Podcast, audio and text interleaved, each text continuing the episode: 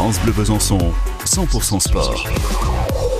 Ouais, je vous le disais, un périple entre Besançon et Vichy commence demain avec des personnes handicapées mentales euh, pour aller soutenir Jean-Claude Thiévan aux Jeux mondiaux. Les Jeux mondiaux euh, de sport adapté ont lieu à Vichy euh, donc à partir de, de ce week-end.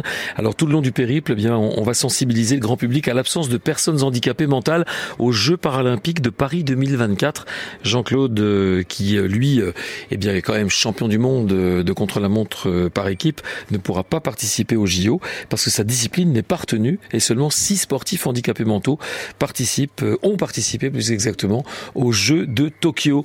Donc c'est une association, une association à Besançon qui s'appelle Le Soleil brille pour tout le monde et on vous donne euh, rendez-vous euh, demain matin du côté de la Gardeau pour le départ à partir de 8 heures.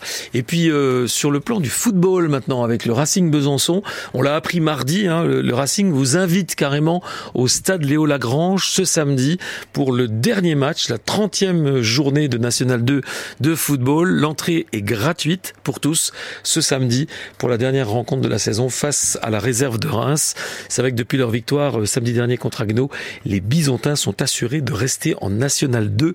Ils voulaient marquer le coup. Et eh bien, ce sera chose faite donc euh, samedi, ce samedi à partir de 18h, le coup d'envoi au stade Léo Lagrange. Il faut que ce stade soit plein à craquer. Je compte sur vous. C'est gratos. Vous n'allez pas vous en priver.